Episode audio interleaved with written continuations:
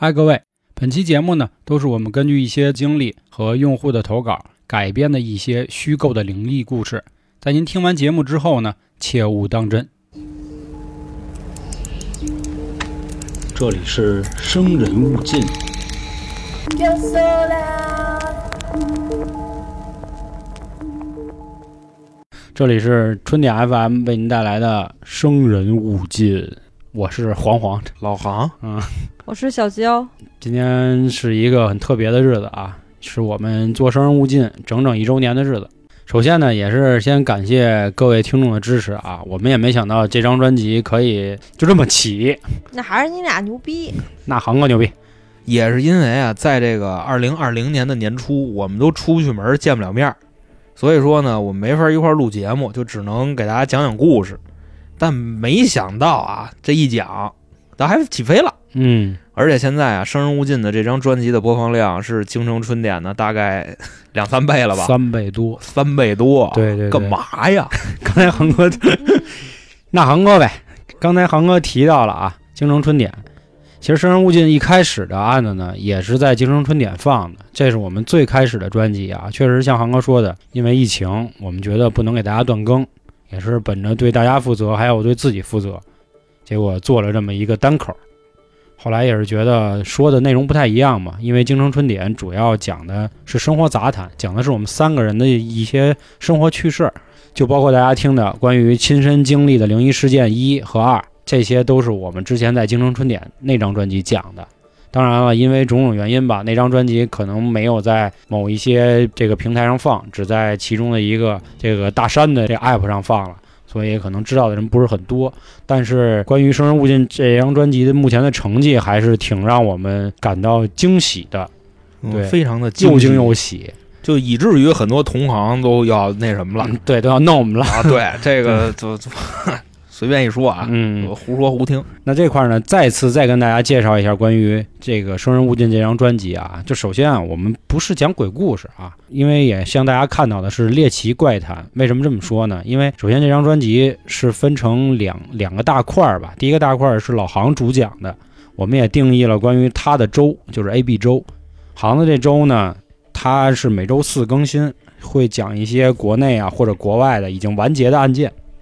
他主要做一些案件的还原，给大家讲讲啊，比如这个案子发生的具体的当时人的一些思考啊，或者情境啊。当然，这很多可能是他自己的一个想象，自己重新做了一个编纂，让大家听起来呢更身临其境，对吗？我觉得这块儿应该我吹个牛逼啊，嗯这块儿应该是我的优势。那能够就是很多听众说说我还原这个现场能力那是杠杠的。其实我我告诉你，很多东西都是说我去设想那个场景，然后我编的，知道吗？就是真正那个资料里边没写这个什么大哥、二哥、老二、三儿什么的，他们对话这根本就没有，就嗯就大概就这么个意思。牛逼！嘿，啊 连上了。啊，连上了。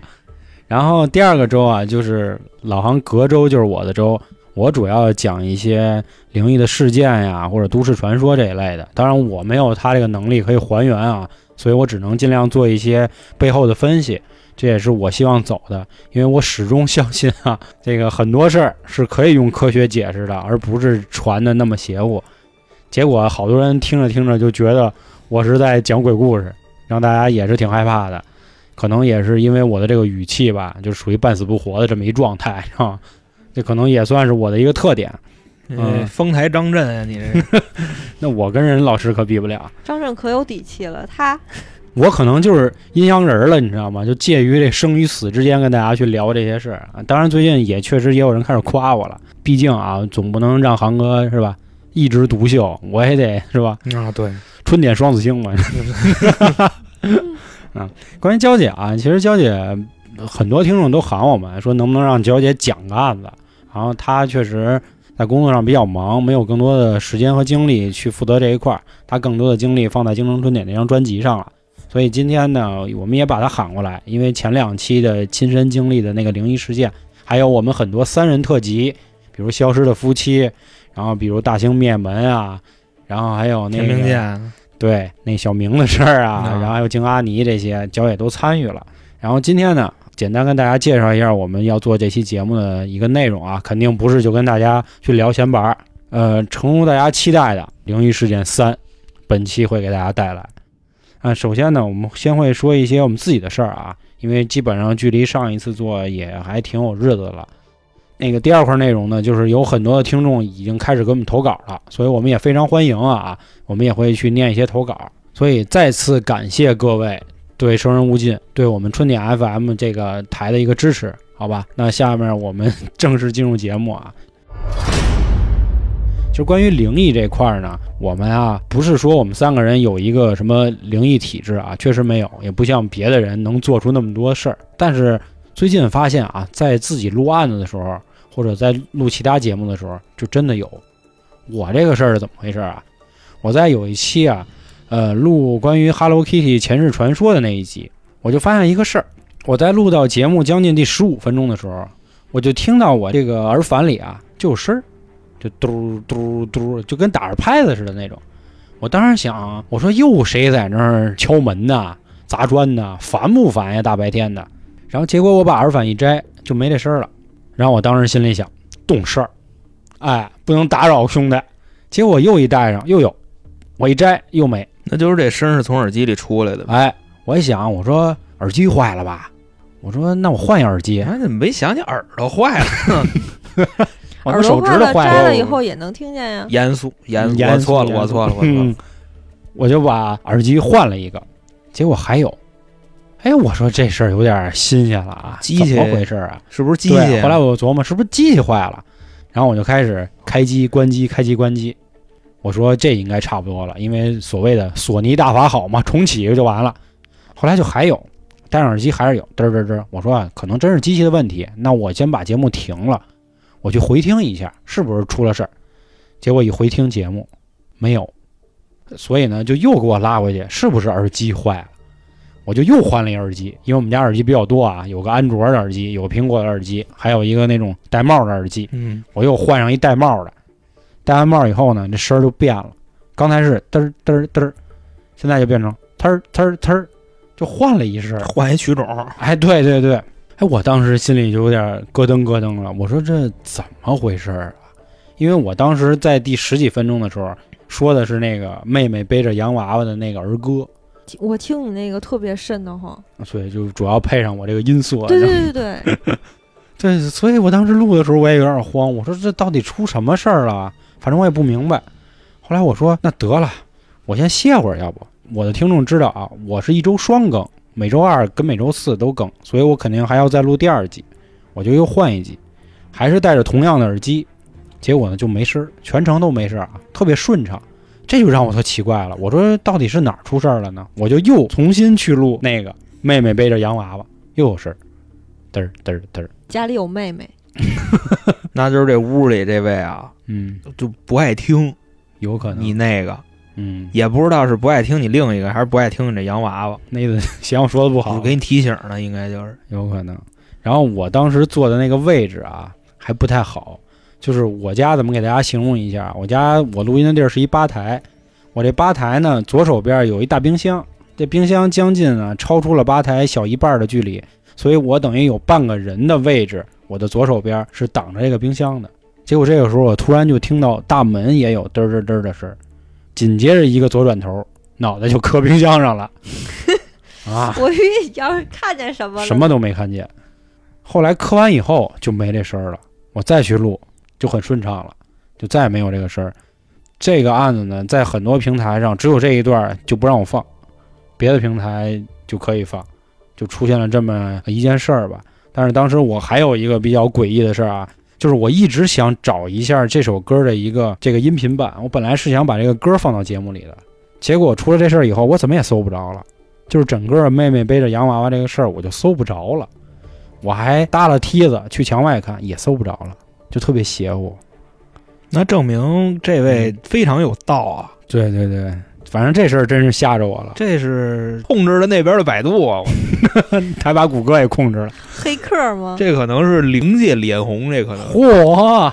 但是这件事儿从始至终啊，我也没有看到什么不该看的东西，都没有，只是只有这个奇怪的节拍器吧。就在我的理解看，嘚嘚嘚，呲呲呲。但是这件事儿反正一直挺困扰我的，因为有的听众就跟我说啊，说你不要老录这种什么灵异啊，或者什么谁的前世那个什么今生人啊，白天不说人，晚上不说鬼，啊你还老晚上作业，对吧？嗯，你说那你能不招吗？有可能跟这有关系。而且您没发现，您这两年这个身体可是越来越那个次了。你那意思脖子上骑一个呗？我看这字儿，反正呃差不多，有点那意思。我操，我有点害怕了啊！那其实你说到关于门那事儿啊，我再给大家讲一个我小时候的事儿啊，但是这是一个心理问题，我希望也是给大家排解一下。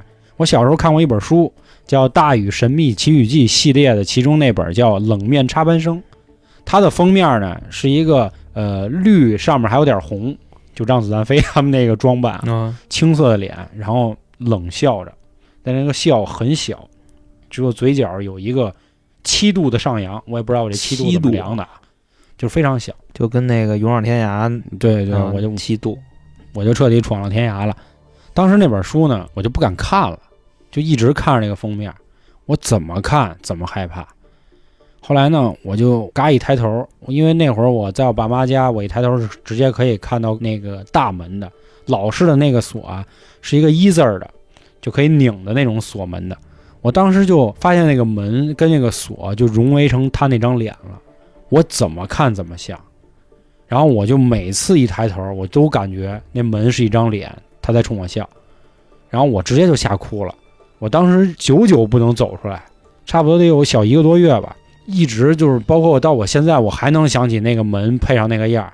我总觉得那个插班生那个插进我们家了，他就过来陪读我来了。当然我最后是怎么就不害怕了？就在我最后一次，哭得稀里哗啦的，就开始叫啊，吓死我啦！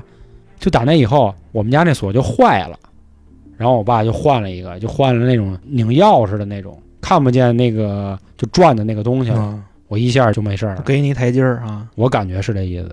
就那意思，你不让我跟这儿待着，那我就走呗。对对对对，啊，其实这个书我这个岁数人应该很多人都看过啊，就是《大禹神秘》系列。但是其实他那个些故事最后都是人，没有任何鬼啊。但是只有当时那一集吓着我了，因为他整个书里讲了什么香山鬼影儿、冷面插班生、十三号课桌等等等等很多故事。啊，这个事儿我记忆挺深刻的。嗯，但是你这个呢，我可能要砸一下你的场子。嗯，它是什么呢？就比方说，你是一个相信科学的人，是吧？对，算是吧。算是啊。如果说啊，你老盯着一个东西看，那么你在别的地方，甚至说你在墙上看到它的概率都会很大。当然，这块儿指的是那些蓝光的东西，比方说你在手机上看的，嗯比方说你在电脑上看的，这个东西有可能会嵌到你的眼膜里，就是因为你老老受这个光的刺激嘛，你老一直盯着它。但是你刚才说的，你看的那是小人书是吗？对，是一个书的封面。啊，但是有这种可能性啊，就是你看那锁怎么看怎么像。嗯，但是你最后说那个锁，就是你哭完锁坏了，这我来不了，我给你分析不了啊，这事儿。嗯，当然，这也是为了别让咱们这个听众那么害怕啊，嗯要不就害怕这耽误完播率啊，这是解释一下。那这样，你说完了，我给你说一个。嗯，当然，咱们呀都是普通人、正常人。我相信在座的各位听众也没有几个说从小到大一直经历邪事儿开了天眼是吧？啊，对，也没有说有几个真正敢说自己见过的，我也不敢说，我也从来也没见过。我不知道大家记不记着我们直播那天啊，是个礼拜四，感恩节。那天呢，咱们的直播也是非常的高兴啊，是？非常的嗯快乐。聊完了以后啊，基本上就十点多了。然后娇姐先回家了，我跟华儿就多聊了一会儿。当然我们俩没推啊，就是正常的说话。大概差不多到十一点半的时候啊，我说那得，那我回家吧。我就从你们家这楼往下走，然后那时候坐电梯嘛，这电梯里就一老头儿，这老头儿在电梯里非常的威风，怎么叫威风呢？就是他没摁电梯，那么洒，他就在电梯里站着，而且他站的那位置是挡着那电梯键盘的。你一摁下，然后门一开，大爷就在里头吗？对，大爷就跟里头你没吓一大跳？没有，因为那电梯是从底下上来的，哦，我以为大爷可能得跟这层下去，哦哦哦哦，你知道吧？但是大爷没下去，我就进去了。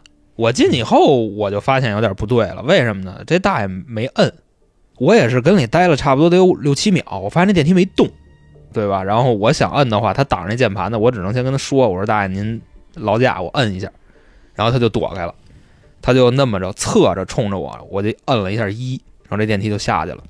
然后这个大爷就非常普通的问了我一些问题，就是那种北京大爷在院里看见生人了那种反应，嗯就问说怎么这么晚呀？说你嘛去？我说大爷，我回家。我说我不住这儿。他说哦，挺晚的，你注意啊。这时候电梯已经到一层了，我们俩往外走，走到门口的那个垃圾桶那儿的时候，他看见我那个车了，就那摩托车在那儿呢。我拿钥匙要开，他说：“哟，小伙子，你骑这车呀？”因为这事儿很正常啊，就是我那车，就对吧？嘛？也算是这个男人的大玩具啊，就边上有人跟你说这，哎呦兄弟这车威风怎么着，这都很正常。那大爷说说，哎呦这车不错，说你骑这车回家差不多多长时间？我说应该也就十分钟吧，因为老黄家住那个丰台首经报这儿，我们家住那个宣武广外那边，以我的速度十分钟都富裕。我说差不多也就十分钟吧，然后那大爷说小伙子十分钟你到不了，就说了这么一句！我当时我真机灵一下子，然后外加上我还有点生气，啊因为包括我联想到刚才他的种种举动已经不太对了，你生气是不是更多觉得说这孙子是不是要找事儿啊？不是找事儿，我觉得你咒我，哦哦，你知道吧？嗯他说你十分钟到不了，你这玩意儿你什么意思呀？我也就没理，我也就没理他，因为那时候差不多十一点半嘛。当我骑上这个车，然后准备走的时候，我脑子里一直在想这个人，我说这人有病吧？怎么着？包括我来你们家这么多回，我从来没看他。我夜里也走过这么多回，就从来就没有见过这个人。然后我骑着车我就上路了。你们家这边大概这个结构啊，我出了院以后，我要先往右拐，嗯，右拐到省贸那个地铁站，顶到头再右拐，然后一直顶顶顶到那个那那地名叫什么不知道啊，反正再往再右拐，然后右拐完了再直走，再右拐我就上三环了。嗯，它基本上我要拐三次右拐。那那天发生了一什么事儿呢？我鬼打墙了。就右拐右拐再右拐，我人生中从来没有感到鬼打墙。人家说呀，鬼打墙基本上都是用脚来完成的，对吧？嗯我这不是，我这是那车，他帮我完成的。大概是一什么意思呢？我从老黄家出来，拐了第一个弯，拐了第二个弯，拐了第三个弯，我马上要到三环了。但是我发现我拐完第三个弯以后，我在第一个弯待着，我操，明白这个意思吧？无数次的走过这条路啊，就是我不知道大家理没理解我这个意思啊？就是第一个口是 A，第二个 B，第三个 C，就这拢共就这仨口儿。从 A 拐完了以后到 B，B 拐完了以后到 C，从 C 拐完了以后，按理说我就该上三环了，但不是，拐完了以后是 A，就又跑我们家门口了呗，对那意思，然后我发现不对了以后，我肯定往回走啊，对吧？上楼呗。哎呦我操！我当时要有你这么心宽就好了。我发现不对，我应该往回走，往回走，我还是在 A 的场景里边，就等于说我从 C 能直接串到 A，然后从 A 我是回不到 C 的，就明白这意思吧？传送门，就可能是我也不知道这怎么玩的我啊，你明白吧？明白。爷爷给你安排好了。就大概是这样，然后我就把车停下了，把车停下，我就开始抽烟，就咱们吃铁板那地儿，那儿好歹有俩人儿，啊，我就跟那儿开始抽烟，我也没点啊，我没点菜啊，因为减肥呢。你应该过去问问那个大哥，大哥，刚才你看见我了吗？嗯，我跟你这么说吧，那铁板我转一圈的时候在，转一圈不在，转一圈在，转一圈不在。反正那天到最后，我等他在的时候，我看他在那儿的时候，我 我就跟他边上站着，然后我跟那儿抽烟，我抽了大概得有两根烟，然后我再骑就回去了。然后我到家的时候整整十二点，明白吧？啊，但是就是说白了，时间没那么久，对但是感觉经历了一个世纪。我感觉过了一个多小时。其实也差不多，就像你说的，你平常回家是十分钟，对，后来你转了三圈儿，那就是三十分钟，正好到家十二点。啊，那我还两根烟呢。你抽烟不得这一根儿不得照着五六分钟做，对吧？嗯，差不多就这么个意思嘛。嗯，当然，我不是说我从我们家到老黄家我转三圈啊，我是在老黄家门口转了三圈。嗯你说你鬼打墙吧，你还鬼打的别人家墙，啊，对，因为我们之前聊过一回嘛，就我妈那事儿，她打的是自己家门口，这我真没想到我打你们家门口来了。啊。嗯但是这事儿吧，你说后来也没什么后续，啊，所以我也就一直就是说白了，嗯那个不像我妈那事儿，确实还有人给她指道了，对。你只是自己歇着。就是咱咱妈那事儿不是那什么嘛，到最后那报纸上那死人啊是是是啊，那个，但是那我得吓死。嗯，我没有，我就跟那卖大牌的这也挺吓人的，你那是一开始有人就就点你了，我不知道老头儿跟这事儿有没有联系，我现在我都不知道。但是我就觉得这老头儿挺怪的我他妈现在身上直过鸡皮疙瘩。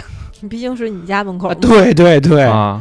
我给你描述一下老头儿长什么样啊啊？老头儿上半身穿了一个就民工那绿色那个大衣，啊，明白吧？然后下半身穿一迷彩裤子，跟军大衣差不多，啊但是不是那种军大风衣，你知道吧？我知道。就是普通的一个，就跟一夹克似的，啊就那么一个军大衣。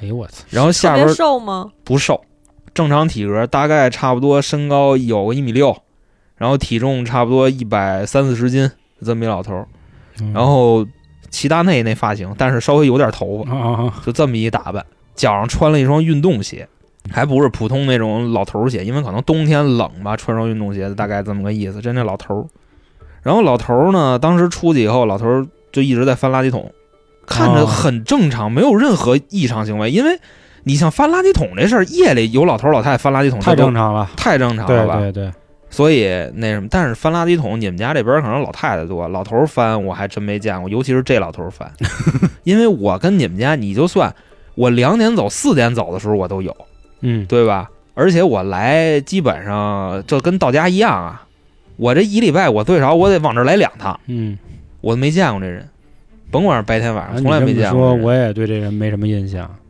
我发现好多事儿都是出在这老人身上啊，也不知道他们是不是有什么未卜先知的能力，还哎是怎么着？你家那几天有没有就是干就是做白事儿的？没有，好像不记得有。但是我们那个小区这院儿里啊，反正隔三差五的就有办白事儿的，但是办的都特特别喜庆的白事儿啊，就是真是像天津那个喜丧啊，，对对对，驾着马，驾着骡，就是那个纸马、纸马、哦纸骡、纸车、纸房子、纸妞纸纸妞啊，对开一流水席就都可以。那到时候我走了，你看你能不能这么安排我 一我给你回安排治理你看对他还在不在了？对，没准我走你头里，啊？那我给你，我给你安排，行，我给你安排一你给我弄一个。什么一王二后的什么，你喜欢谁？你搞 不不，这块儿咱就你给你得给他捎点猫啊、狗啊，这个就别别别胡说啊！这块儿嗯是是，我我我我真也是为了缓解一下，我真有点害怕了，啊因为这是我们家门口，还有我们家这电梯，我啊到时候我再遇见他我，告诉你哪电梯啊？出门第一个啊，行行那个。行，啊别说了，别说了，然后啊，嗯我为什么觉得这老头儿应该没问题？因为咱们都听过啊，如果你与这种异类接触的话，你是会得病的。啊，你至少你得发几天烧吧？，对对对，一般都这样没事儿。啊。你说是不是？我这个体魄太硬了，还是怎么着？但是我在葫芦岛那回我也搁车了。我家葫芦岛怎么了？你忘了上回我跟葫芦岛，然后我就拿那房卡开门，里边就看电视呢。啊，当然我没，见着啊，就是那椅子冲着电视，嗯。我我进去，我跟人客气，我说大哥，我说我得我要走了，我说我拿个包我就走，嗯。就这么着，可能是有短暂的接触啊，但是我们绝对没在一空间，因为我没见着。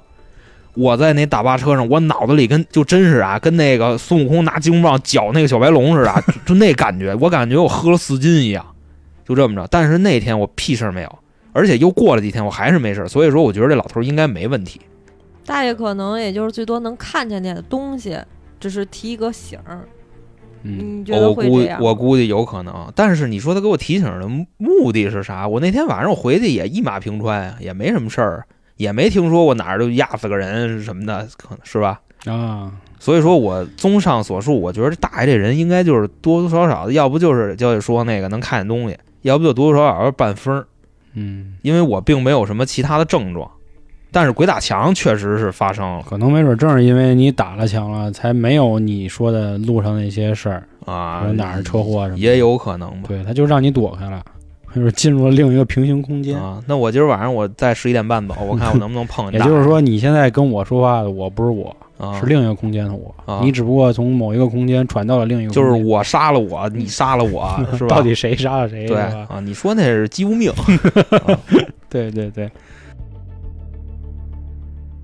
我告诉你，如果我要遇见韩哥这种事情，我可能就是就特别害怕，因为我挺受不了，因为我对。嗯，你们俩都比较知道，然后听众应该也比较清楚，我这人特别怕看那种鬼片儿，嗯然后恐怖片儿我都不敢看，因为我怕那种一惊一乍的东西。嗯嗯，但是我遇见的事儿其实也不是那种吓人的，就是算是亲情类的吧。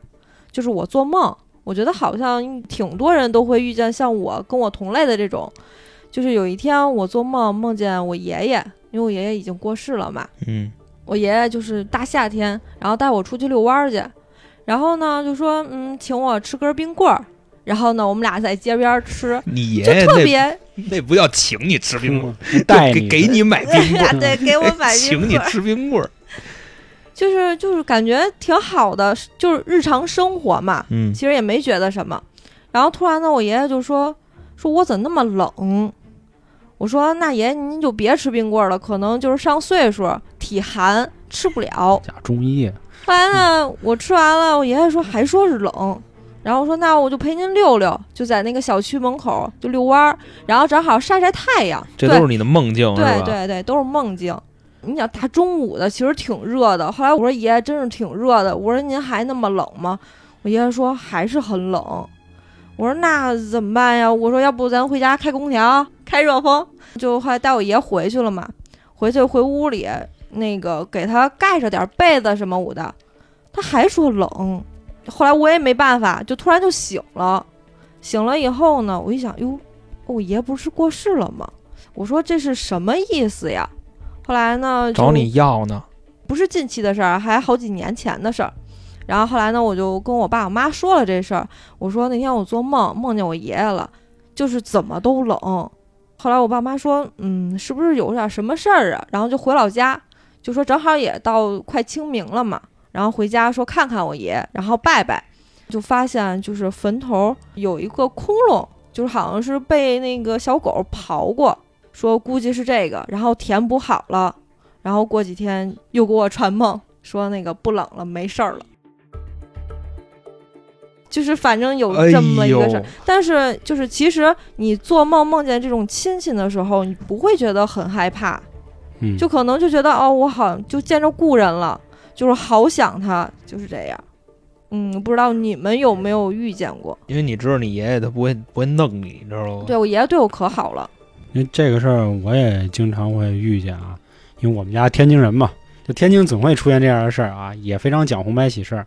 我们就是我奶奶的那个坟特别有意思，他们当时啊就是属于那种给你安排到哪儿就是哪儿了，啊，经济适用坟啊，对对对，结果这个坟好巧不巧，它有一棵小树苗子，长了几年以后呢，就是长出三个叉儿。结果这三个叉儿呢，有一个还歪了，就是我爸管它叫什么一个什么三歪树。这三歪树其实预示是什么意思呢？因为我大爷正好没了，就是我讲零一二的时候说过嘛，我大爷没了，所以他是那棵歪的。我爸跟我老伯活着呢，所以他们是那个就直愣的，就那么巧。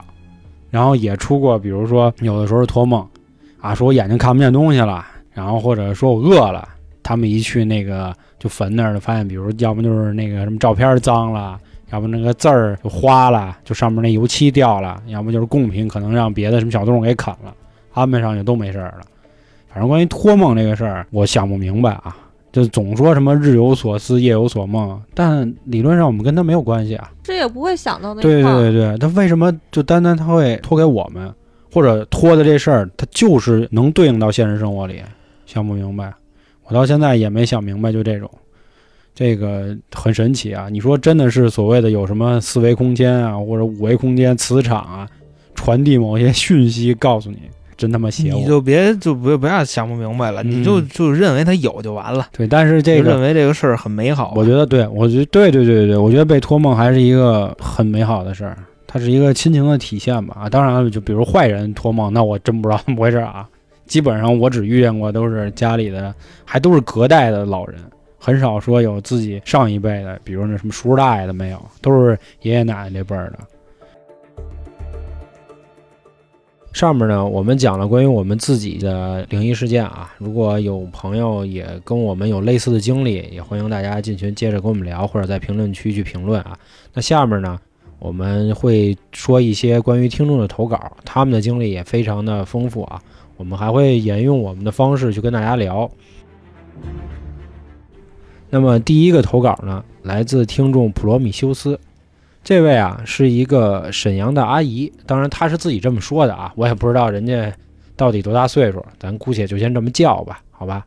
这个故事发生在她二十年前，她还上初中的时候，他们会上一个补习班儿。这个补习班呢，那会儿啊，由于交通没那么便利，有两种方式可以到达。第一种是走大路，第二种是走小路。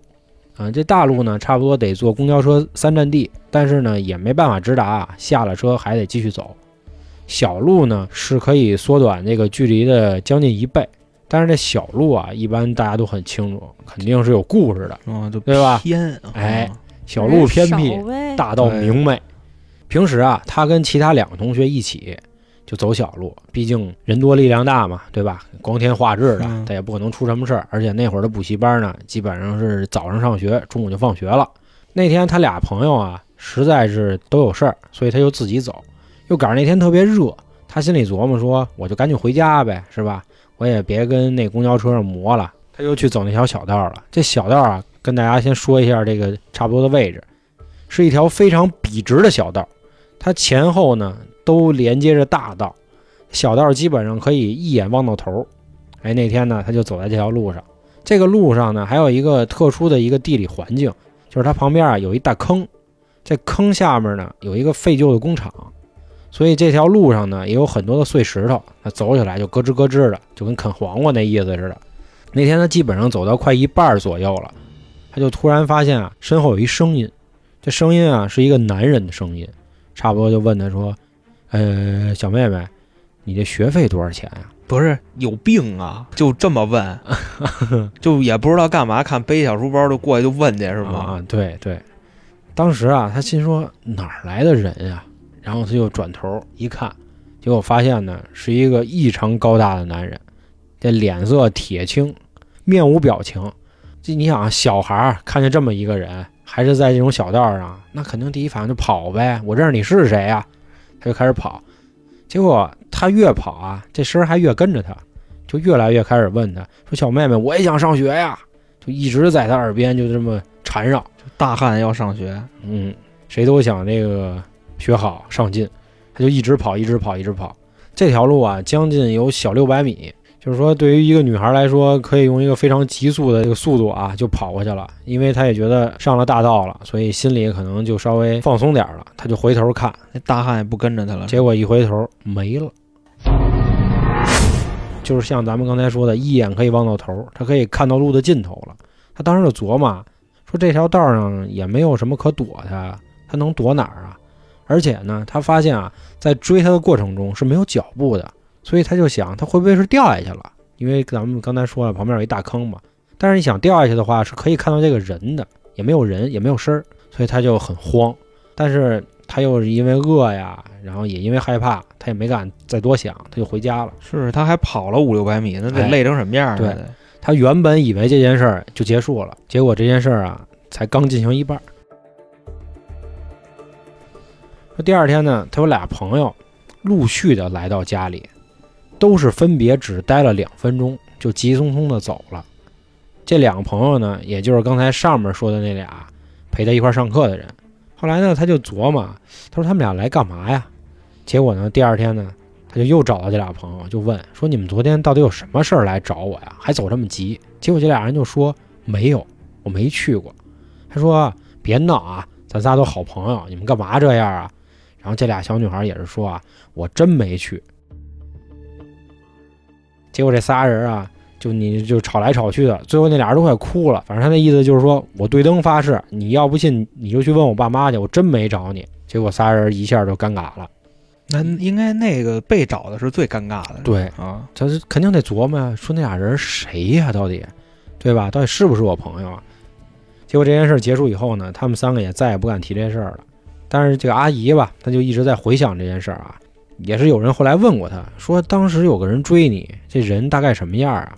她这么说的，说这人将近得有一米九，但是呢，觉得这个儿还不止，因为她第一次回头看这个人的时候呢，他说她第一眼看见的是这个人的腿，啊，那不叫一米九，是这得三米。这个对对对，然后才看到他整个人。典韦嗯，而且还有一个很奇怪的点，他认为说，我一小女孩，我直接看到的都是她的腿，我应该跑不过她。按理说，她跑十步，人家迈一步可能就追上她了，但是结果一直都没追上。而且刚才咱们也说了，也是没有声音的，就相当于是一个飘着的这么一个东西。这件事最后也就不了了之了。他也不知道第二天这两个朋友是不是跟这个所谓高大男子有没有什么关系。反正这件事儿他也没有生病什么的。没有，我觉着呀，这咱叫姐姐合适啊。人家二十年前啊对对对上初中，最多也就三十五，也就这么个意思。咱这是姐太不懂事儿了。胆儿够肥的，反正哎，你想，你要被这么追，不得吓死你？就我这小胆儿，估计可能就坐那儿了，我估计你都没劲儿跑了，尿了呗。人还冲了五六百米，好歹。可是当时的想法肯定就是我赶紧跑啊，离着越远越好啊，不能让他跟上我。不，是你，你得这么想，你在跑的时候，他一直跟着你，嗯，你知道吗？可是你听不见脚步声，所以你也没有只是听到他的声音。但是人家想上学呀，这不是一直跟你说我想上学吗？对吧？说呢，我估计你也就差不多，你跑个一百米，你说你想上学，你上学呗，对吧？你就开始跟他问答了，他问你多少钱？而且这里有一细节，我刚才还没跟你们说啊，这姐姐个儿挺高的，她当时一米六四，上初中一米六四，嗯啊，她一回头看着那人腿，你琢磨吧，这大哥听这意思六四米了啊，就三三米吧，嗯，怎么着这是一典韦，我估计。对对，反正这事儿挺吓人的。后来她也没有再跟这个男人有过什么纠缠，那她以后也还敢走这小道吗？再也不敢了吧？我估计是可能宁可坐那三站地，就再也不挤挤那个了。兴许人家那班儿都不去了，嗯，我觉得也我觉得是是吧？这课我不补了，跟那俩朋友说完了，我估计俩朋友也不会带他一块儿去了。俩朋友以为他疯了，就是，嗯，有可能。对，你说变换成他的俩朋友，是不是平时路上就能看见他仨？我操，啊，对吧要不怎么知道这俩人，长啥样呢？找他也没问什么，是吧啊？？对，就坐了一会儿，待两分钟就走了，嗯，就这样，那意思我看看你，有可能。也不知道这是什么寓意呀、不知道嗯不知道什么意思。嗯，而且这姐姐说，当时她两个朋友来的时候，都还做了同一件事儿，就是虽然只做了两分钟啊，走的时候还都不关门。就那意思，我下回还来呢。哎，有点这意思，可能。当然，我估计人还是说给谁留门呢？我操不不不，人家要想进来，人不用说非得开门进来。啊，那倒是。哎不，哎，你不觉得吗？就平时咱们看剧什么的，一般是外边的人会问主人我能不能进。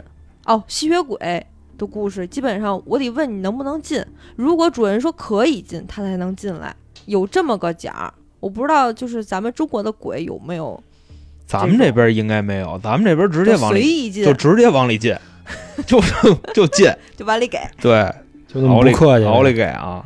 嗯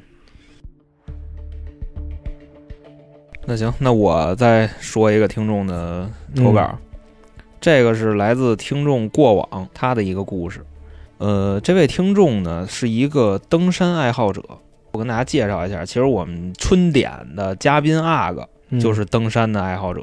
登山爱好者可不是说就今天咱香个山，是吧？嗯对不是不是这么简单啊，他们是去爬野山，是那种根本就没有开发过的山。也就是所谓像鲁迅先生说的，这世界上本没路，嗯，对吧？多了就有对路，差不多这种山啊。对，他们是去开道的，也不是开道吧，其实他们就是玩儿去。对。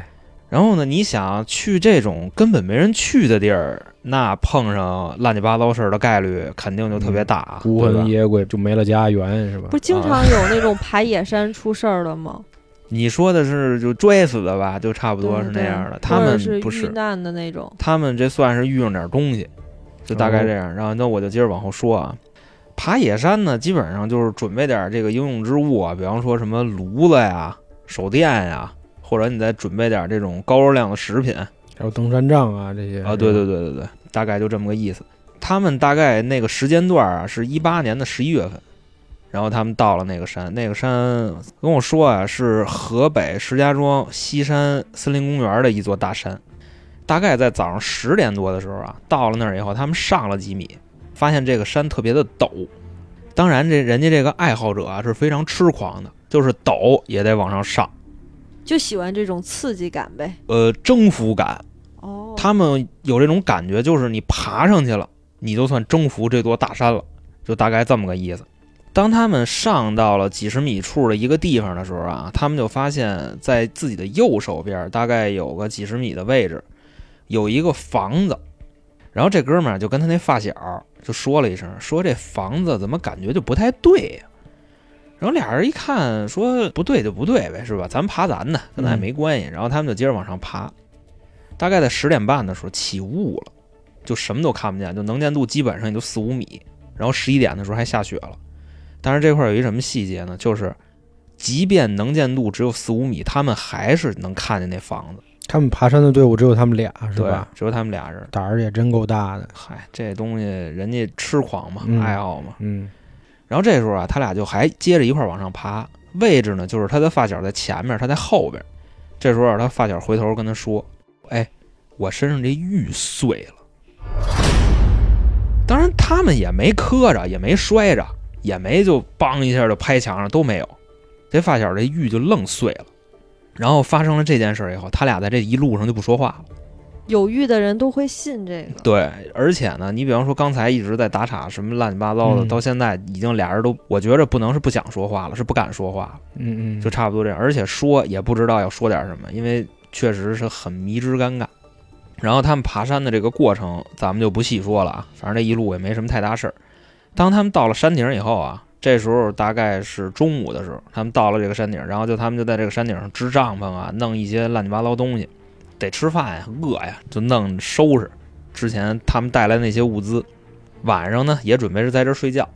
就这还敢睡呢？睡呀、他们爬登山爱好者不是玩一天，他们得爬好几天。可是这中途玉都碎了，其实要我，我估计就想着怎么下山了。啊、是这搁我我也想回去，但是人家我确实不知道人家怎么想的，就想还是把这个山爬完。嗯，这时候刺激的就来了，是什么呢？当晚上的时候，他们的那个暖炉啊没电了，就特别冷，可能其中的这个这位听众就被冻醒了。冻醒了以后呢，他就听外边呼呼的就那个风，因为山里嘛有那山风很正常，而且山里绝对比咱们城里要冷得多。是吧感受过他。那个阴气，你明白吧？然后他这时候他就出了那个帐篷，在外边转了一圈儿。他转那一圈儿呢，也没看见什么东西，然后就回来了。他这一回来，把他那发小吵醒了。然后人家发小就问他说：“你嘛去了？”说没嘛，就出去上了趟厕所，转悠一下。这时候啊，他俩就听见有一声，就嗷呜一声，就跟狼叫似的。这个狼叫啊，不是说你在山底下听见这山里边有狼叫啊，不是那个意思。就感觉在身边儿。对，这个狼离他们非常近，你知道吗？基本上我听他那个描述，大概是十米二十米，就基本上已经是这个位置了。就再走几步就就见着了。老爬山嘛，就这东西都懂，赶紧收拾东西，赶紧走。但是他们出了这个帐篷以后啊，也没看，就直接叭就开始撩，就开始跑。他就感觉啊，这个东西在后边追他们，而且呢，也是那个叫声啊，从开始的嗷呜那种变得越来越沙哑，就这么一个状态。叫累了，不知道，可能是叫累了吧，可能是可能是那狼也有点喘。但是这块儿说是狼啊，咱们这位听众就说，他就觉着后边追他这东西离他越来越近，越来越近。他抖着胆儿啊，就回头看了一眼，说呀，这根本就他妈不是狼，大概有一米八的身高，浑身的皮肤惨白，然后浑身上下一根毛都没有，光着个大溜子，哦，就这么一个状态。嗯，不是人，你明白吧？你可以理解为俄罗斯雪怪，你啊，明白吗？哎呀妈呀，这吓人！他！不是人。这时候啊，他们就肯定是一边跑一边找路往下下呀，对吧？因为咱们说了，这个山非常陡。这哥们儿呢也没想别的，就开始直接就往下冲，咣叽一下就就摔晕过去了。然后等这哥们儿再次醒来的时候啊，他就发现自己在一房子里。就是他们刚才看见那房子是吗？，哎，我操，刚才那发小的没说吧？嗯，这个发小就躺在哥们儿边上，然后后来呢，他这就把他那发小给扑棱起来了，因为他已经醒了嘛，他浑身因为他摔的真是摔晕过去了，然后他非常疼，把他这发小给扑棱醒了。他这发小呢也是就颤颤巍巍的就这么坐起来了，就说咱俩这在哪儿啊？然后他们就把这个手机手电打开了，就照，说这屋子里啊有一些破家具，没有任何的电子设备，然后外加上呢就看这屋里啊地下有那个印儿，说明什么呀？说明他们俩是被人给提了进来的，不是说被人给提溜进来的，就是哦拽进去了，也不是被什么玩意儿给提溜进来的，而且他们的那个包是都被人就翻了一遍了。嗯，然后他们俩当时的应急反应就是赶紧走啊，赶紧离开这儿。然后后来出了那间房子，发现就是之前怎么着都能看见那间房子，就即便是离那房子四五十米远，能见度就五米，他们也能看见那间房子。然后他们就赶紧就跑了。而且呢，这哥们儿就问他那发小说什么呢？说昨儿晚上我摔了，你是也摔了吗？那哥们儿说我没有，说我拿起东西，我捡一树杈子，我回头跟那东西打来着。说那东西的劲儿啊奇大，哦说根本就不是人类的那个范围，就大概就那么个意思，然后把我也给揍了。就拍晕，大概在早上的时候啊，他们就下了这座山了，成功逃脱，就差不多是这么个意思。就全程后来就没有看见那个那嗯个没有，不是人的东就西。没有，可能是给他们俩逮回来以后就逮别人去了吧，以为他们俩死了。然后后来啊，他们俩就各自回家了。回家了以后，谁也没再提这事儿。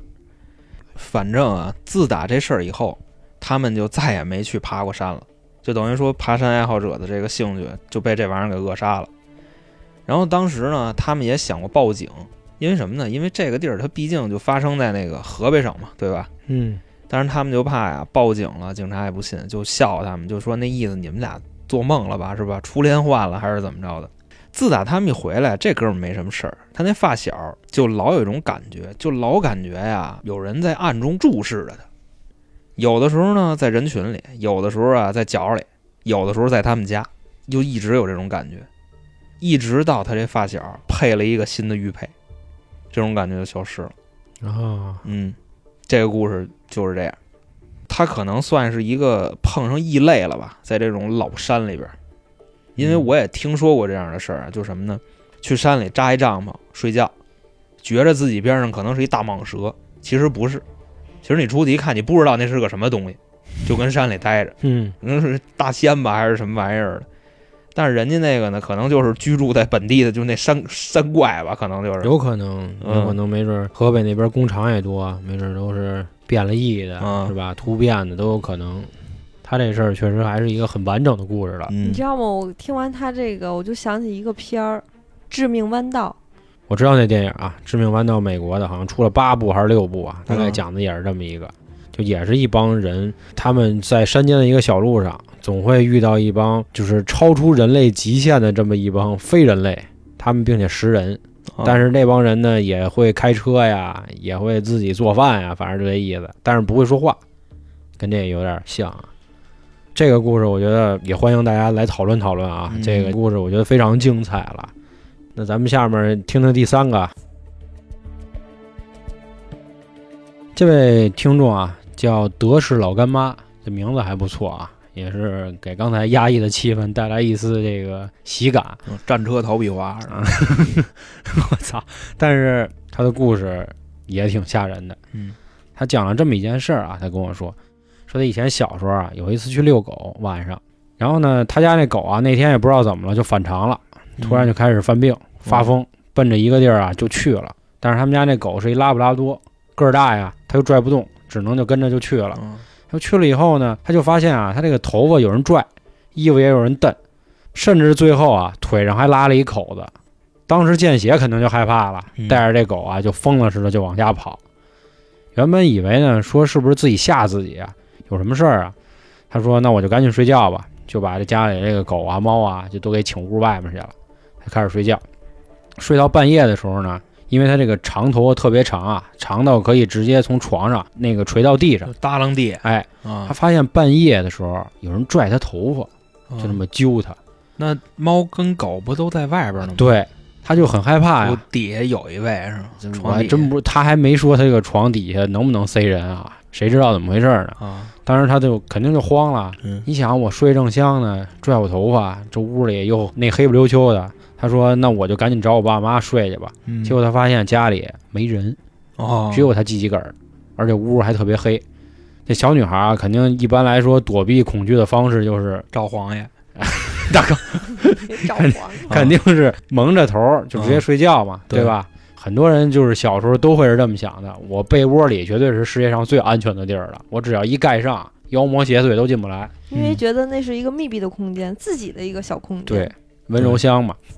结果第二天他发现醒来以后呢，他和他家的狗并排睡在了他爸他妈屋的地板上。我这个结尾很跳跃啊，原本可能大家以为是不是说那鬼又来去找他的这个被窝什么的，当然这个是不是鬼我不知道啊。结果直接就蹦到了第二天，而且第二天相当于是夜里有人给他搬走了。就是给他传传过去了嘛。嗯啊，对，不是他自己走过去的吗？嗯，可能出去溜一圈，然后梦游了。也有可能吧。但是其实我觉得很恐怖的一个点是什么呢？是他和这个狗并排睡在一起了。狗啊、猫啊，基本上都是可以通灵的，所谓对吧？他们总能看到一些看不到的东西，所以说这个是狗在保护它，嗯，就可能他头天晚上回来就躺那儿了，狗找了他。也有可能，也有可能但是你想啊，就是那咱们不刚才说了吗？那狗反常的疯了，估计就是看见什么了。对，但是为什么狗要冲过去呢？可能想干它，我估计也是。他觉得会伤到自己主人。对，然后就后来有的那个蹬头发、揪裙子、拉一口子那事儿嘛。对，其实上面这几个故事啊，包括刚才我们自己讲的，基本上都是没有看见，除了刚才老杭讲的那个雪怪啊，就是我们嗯姑且称之为雪怪吧。嗯，这些事儿呢，还都是很玄乎、很玄幻。山神那嗯，而且我觉得像刚才我那种事儿，比如说听到幻听了，或者说看到什么不该看的了，我相信很多朋友都会遇到过，甭论是心魔也好，还是臆想，还是真的是，这块儿啊，其实还有一个投稿啊，是咱们京城春点的听众，叫小妹儿，她投来的。嗯，这小妹儿这人啊，她是一个灵异体质，这个就是非常威风。我也是近几年我才听这词儿的啊，就可能是说经常能遇上一些邪事儿，对。能跟这些朋友都见面儿了，就就就基本上他们两口子都挺邪乎的啊。他也是我们京城春点某一期的嘉宾啊。，对对对，她老公是一位丹麦人，嗯他们当年家里的老宅也经历过一次驱魔的仪式。嗯 对，所以说这俩人也是神仙眷侣吧。啊，那好啊，今天就是我们生人勿近这个一周年的节目，最后再次感谢各位的支持，也欢迎各位转发、评论、分享给身边更多的朋友。另外呢，我们在喜马拉雅还开通了电商小铺，里面的商品啊都是由娇姐精心挑选的。您可以从我的头像进入个人主页后，找到我的店铺，商品多多，优惠多多。喜欢我们的听众尽量买一点，知道吧？因为这个比打赏强，因为打赏纯是要饭，知道吧？对您是没有价值的。但是现在我们理直气壮，我们要卖东西了，哎，所以我也不要个脸了，你知道吧？就是喜欢我们，您就买点儿，谢我们。也确实是好物推荐，对对次的我们也不会对，因为首先台长跟那个台蜜他们两个是比较有节操的人，台蜜，对，嗯，对我们也需要有逼格，所以一定卖的东西也是非常有逼格。这点儿呢，我就会说了，就希望大家添加微信“春点二零一九”进我们的群，也欢迎你们投稿来跟我们说。那我们下一期节目再见了，嗯，拜拜，各位。拜拜。拜拜。